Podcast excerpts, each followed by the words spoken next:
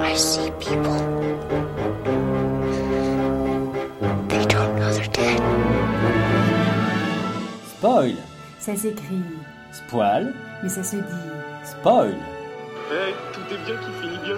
Alors en fait, à la fin, What have you done to its eyes? Well, nobody's perfect. Bon alors, euh, c'est fini. L'important, c'est pas la chute, Fuck. c'est l'atterrissage. Donc Rebecca Zlotowski, bonjour, je suis Raphaël. Et moi c'est Thibaut, et on est vraiment content de faire ce tout premier spoil avec vous. Bonjour, c'est moi qui suis contente. Spoil, c'est quoi? C'est le tabou ultime, l'angle mort de la critique cinéma, c'est le podcast sur la fin des films. Aujourd'hui dans Spoil, on va spoiler ensemble votre dernier film, Une fille facile, sorti en août 2019. Bon, tout, tout, tout, vous saurez tout sur la fin de ce film. Donc âme sensible ou âme qui n'aurait pas encore vu le film s'abstenir, ça va spoiler sévère. Joyeux anniversaire, ma belle. Merci. Bonne année. Sophia? Qu'est-ce que t'as changé? Ma petite cousine chérie.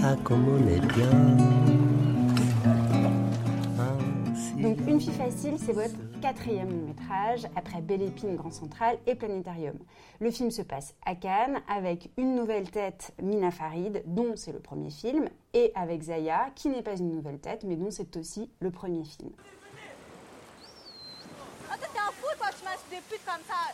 Allez, fichez vos oursins, là, et arrêtez de me prendre la tête.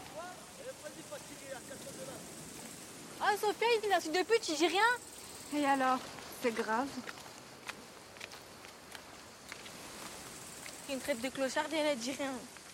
Alors si vous deviez résumer l'intrigue en quelques mots avec vos mots à vous, comment vous raconteriez ce film?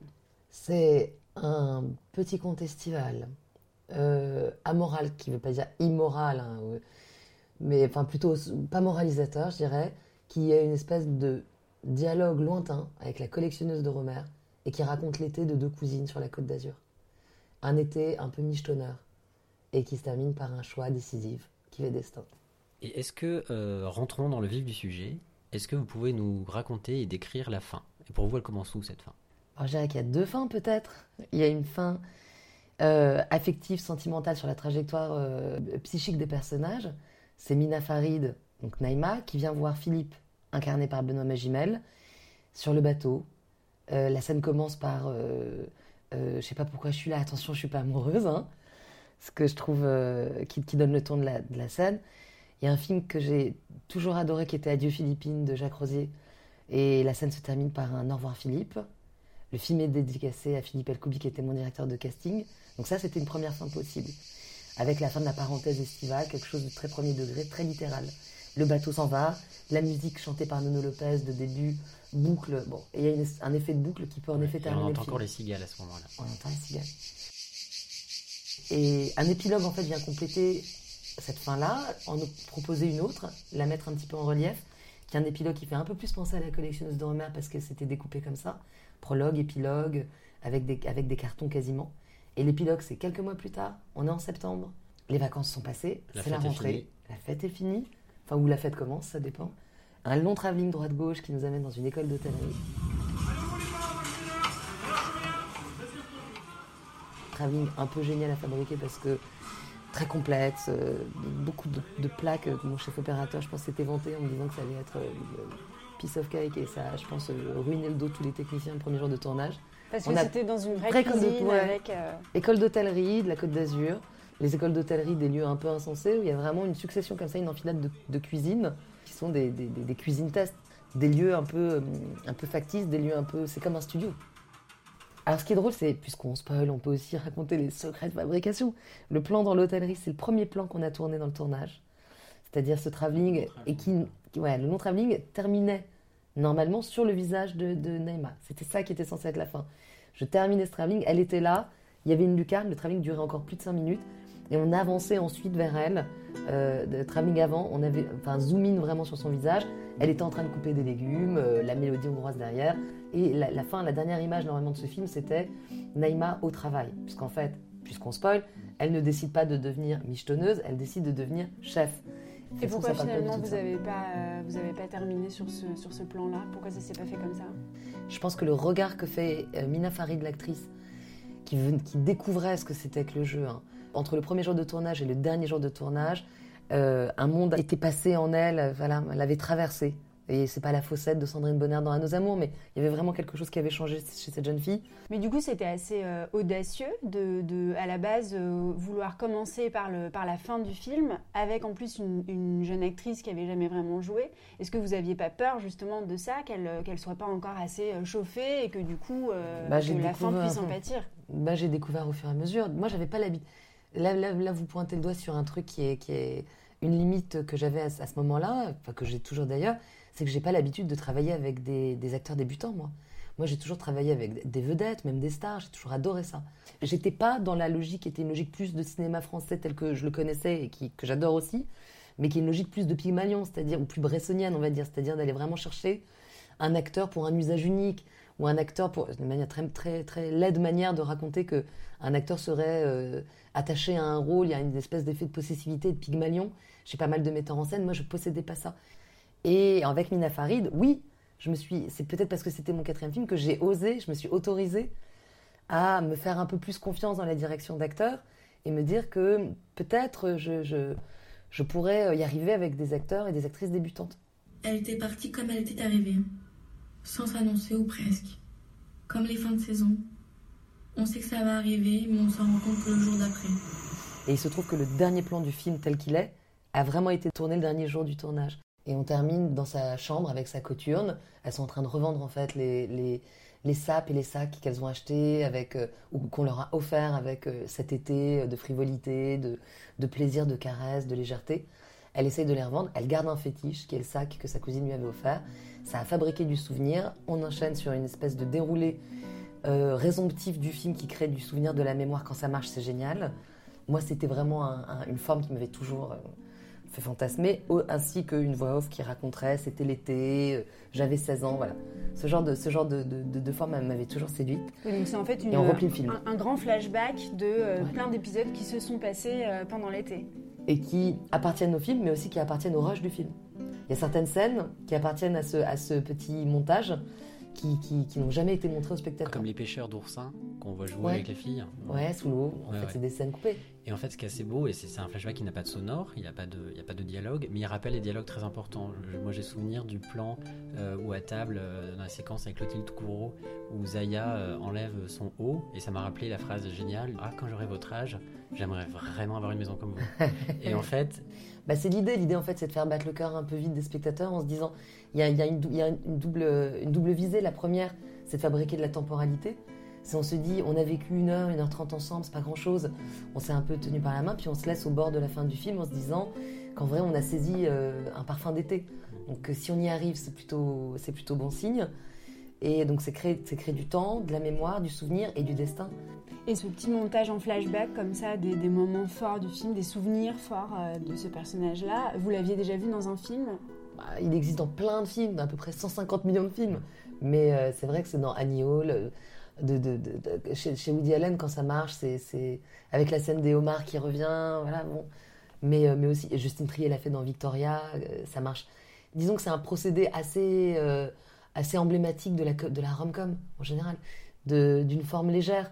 Ça crée de la... C'est suave comme procédé. C'est léger, mais c'est à la fois très chargé en nostalgie aussi. Il y a quand Ouais. même quelque chose de ce qui n'est plus. De... Ça amène aussi quand même une forme de mélancolie, quoi. Ouais. et on entend Schubert à ce moment-là. Ouais, la mélodie hongroise qui clôt. euh, Parce que ça se termine par euh, cette adresse de- du personnage euh, principal de, de Mina, de Naïma, qui regarde quasiment Il y a un son qui presque nous fait sortir face du caméra. rêve. Ouais, c'est le, c'est le, c'est le buzz des, des- dans l'hôtellerie. Ouais. C'est cette espèce de, de- de petite cloche euh, qui, qui qu'on sonne. Je vais chercher le mot tout le temps. Comment ça s'appelle Euh, moi- Cette sonnette, cette sonnette de concierge et de cuisine.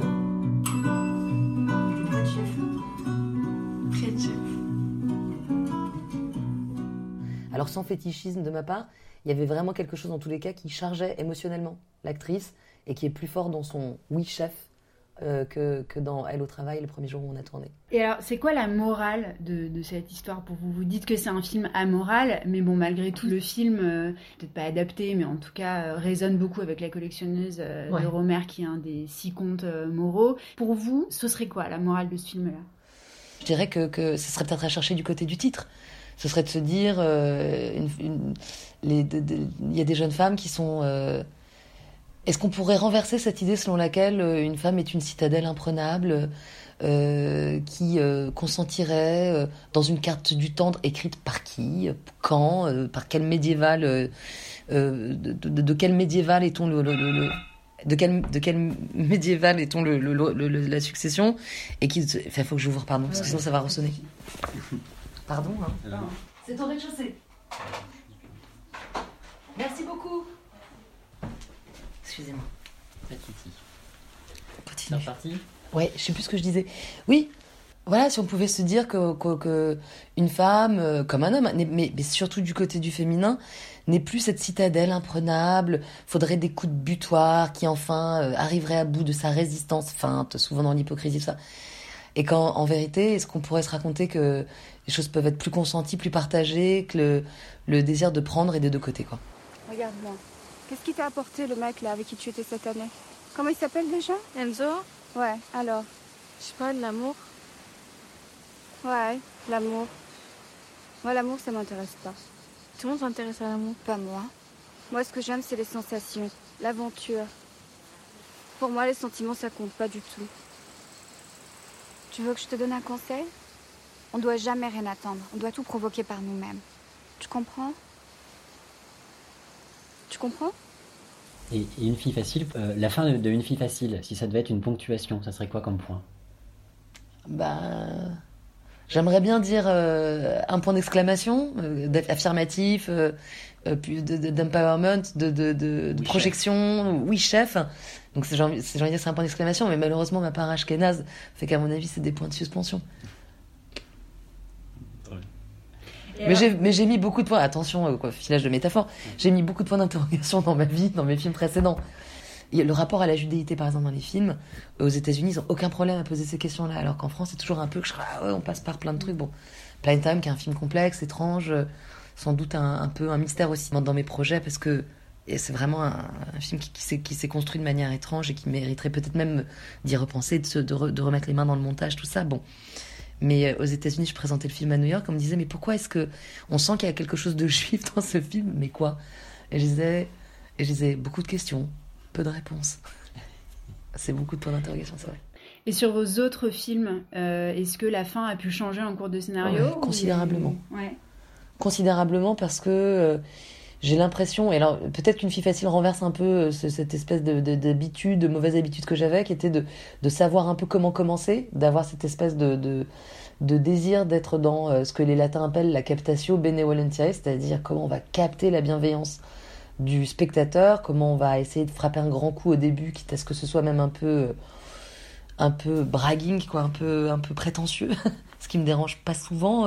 J'aime bien moi les metteurs en scène, les metteuses en scène qui qui, racontent la mise en scène euh, où c'est visible, mais je savais pas finir. Et j'ai souvent des fins qui ont été toujours bancales quoi. Dans Grand Central, je me souviens que la fin avait été un vrai euh, débat, notamment pour la question des festivals. Je me souviens qu'il était allé au festival de Cannes, on m'avait dit tiens on adore le film, et la fin est comme ça. Qu'est-ce que et, et je m'étais beaucoup interrogée sur cette fin. Je m'étais dit euh, une fin en fait c'est facile de savoir comment finir quand on est c'est là qu'on voit quand un metteur en scène est catholique, quand il a la foi, pas la foi, euh, euh, s'il est politique. euh, euh, les frères Dardenne, ils savent comment terminer leur film. Ils sont cathos. Et c'est, des films merveilleux parce qu'ils savent exactement où ils veulent aller. Ils savent où la morale les amène. Enfin, après, il faudra en parler avec eux, mais quand on lit le livre de, Luc Dardenne au dos de nos images, c'est quand même formidable. On sent que le scénario, ils savent où ils vont, les mecs. Parce que parce qu'il y, a une- il y, y a une idéologie, un monde. Idéologie, c'est une mauvaise, une mauvaise façon, je dirais, une grille de lecture, une grille d'organisation de l'existence qui est tellement solide en eux qui savent exactement où l'arrêter. Terence Malik, pareil. Donc c'est comme s'il y avait, il y avait un monde entre les, croyants, les impies, euh, les, politiques, les non les sexués, les non sexués, voilà. Moi, je suis toujours un peu en galère parce que c'est tout, plein de fins sont possibles. Est-ce qu'on veut raconter qu'on porte une vision cynique de l'existence? Est-ce qu'on a envie d'ouvrir à un moment de nos vies dans l'optimisme? Est-ce qu'on veut dans Grand Central qu'il termine amoureux? Ou est-ce qu'on veut raconter qu'il a été exploité par un couple qui voulait faire un enfant, qui l'a rincé? Est-ce que ça raconte combien les sous-traitants du nucléaire sont rincés, épuisés est assez, sombre finalement. De... bah, ils terminent un peu ensemble quand même. C'est son- Il y, a une- il y a une sonnerie, mais disons qu'il y a un accident nucléaire quelque part, mais eux s'aiment, enfin on comprend rien. Mais on sait s- qu'ils- c'était un moment de ma vie où je voulais qu'ils se retrouvent, quoi, en tous les cas, ça c'était certain. Et la fin de votre premier film, Belle Épine, pour le coup, est, euh, est assez positive. C'est un peu la renaissance de ce personnage qui. qui- Ouais, c'est un peu une pirouette. C'est que c'est une fin qui n'en est pas une, je pense, la fin de Belle Épine. Alors, il y a toujours cette espèce de fascination pour les sirènes, pour les fins sonores, en fait. C'est devenu une vanne avec mon producteur. Le premier mercredi du mois, il m'appelle il m'envoie juste un texto en me disant les sirènes. Parce que c'est notre premier film, c'était, ça se terminait par les sirènes du mercredi. Dans Belle Épine, effectivement. Ah. Dans Grand Central. Dans Grand Central, il y a des sirènes voilà. de la centrale nucléaire d'à côté. Du coup, en tant- vous, en tant que scénariste, la fin, c'est quelque chose qui est difficile. Pour- vous, c'est plus difficile de réussir une fin qu'un Oui. début, qu'un milieu. Ça vous, ça vous coûte plus? C'est ce, qui, ce qui est plus difficile pour vous en termes de narration, à- de bien réussir une fin? Bah ouais, c'est vrai. C'est vrai que, que... c'est ce qui demande, c'est vraiment ce que Delacroix disait, finir exige un cœur d'acier. Et euh, d'abord parce que finir, c'est. Je pense qu'il faut avoir une, très grande sûreté de, ton, en fait. Une très grande sûreté de, sur le projet qu'on fait. Il y a une espèce de, moment adulte du récit qui serait de se dire, bon, là, voilà, on le termine comment? Je suis fascinée par les fins quand elles sont réussies. Les fins, je me souviens de la fin de Rester vertical de Guiraudy, bam. Euh, les fins chez Honoré sont belles.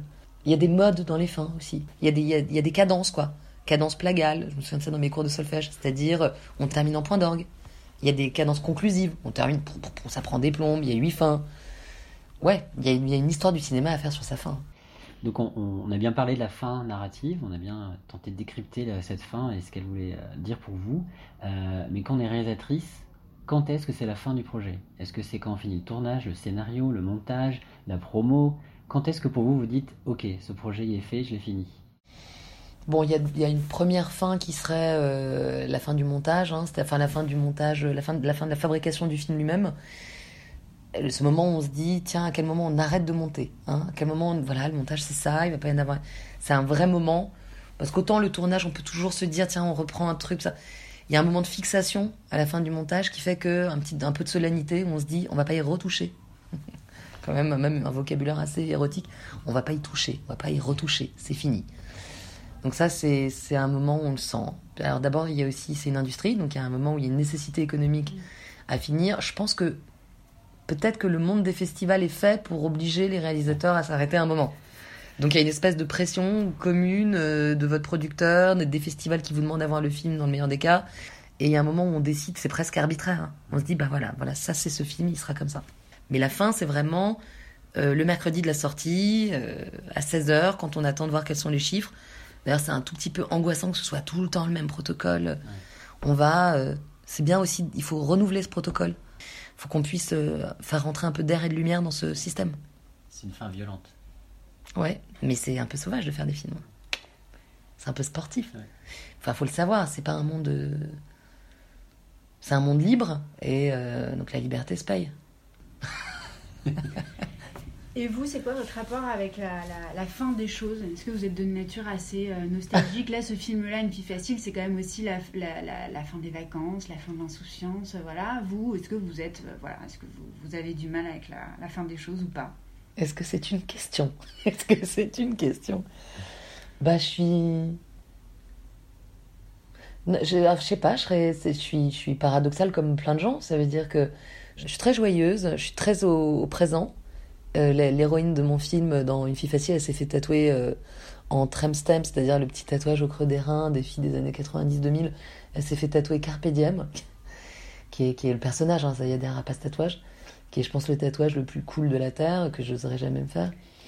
Mais donc, euh, je suis très au présent et en même temps, j'ai une culture familiale, un rapport, je pense, à la disparition, un rapport à l'Europe de l'Est qui font de moi quelqu'un de mélancolique et qui a du mal à finir les relations.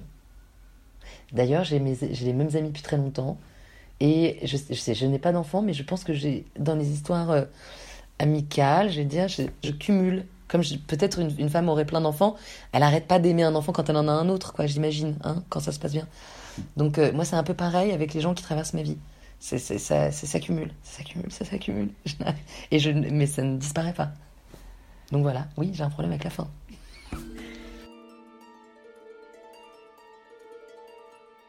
Un tout dernier spoil avant de se quitter.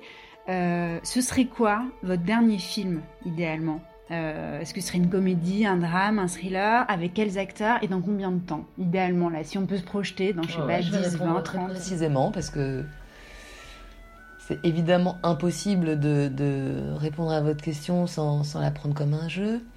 Mais euh, je dirais que ce serait une espèce de mash-up entre un film de Bob Fosse et un film de Fellini. Donc un grand film euh, à la première personne, mais sous forme de comédie musicale. Euh, je le ferai dans pas mal de temps, j'espère. C'est un métier qui conserve, donc la, mise en scène, on peut. si Manuel d'Oliveira, j'espère que je vais pas tourner aussi tard que lui. J'aimerais arrêter plus tôt, être très. Enfin, je sais pas, j'aurai peut-être 75 ans, 80 ans quand je réaliserai mon dernier film. Inch'Allah. Et, euh, et les acteurs seront les, les- ceux qui auront survécu, les amis. On va voir. Hein, on va voir le matos. Voilà, c'est suffisamment con comme réponse. C'était Spoil avec Rebecca Zlotowski, qui nous aura donc appris Qu'il vaut mieux être catholique qu'ashkénaze pour savoir finir un film. qu'il vaut mieux éviter de filmer son dernier plan le premier jour de tournage. Et que c'est plus facile de commencer un film que de le terminer. Si vous partez, où vais-je aller? Que vais-je devenir? Franchement, ma chère, c'est le cadet de mes soucis.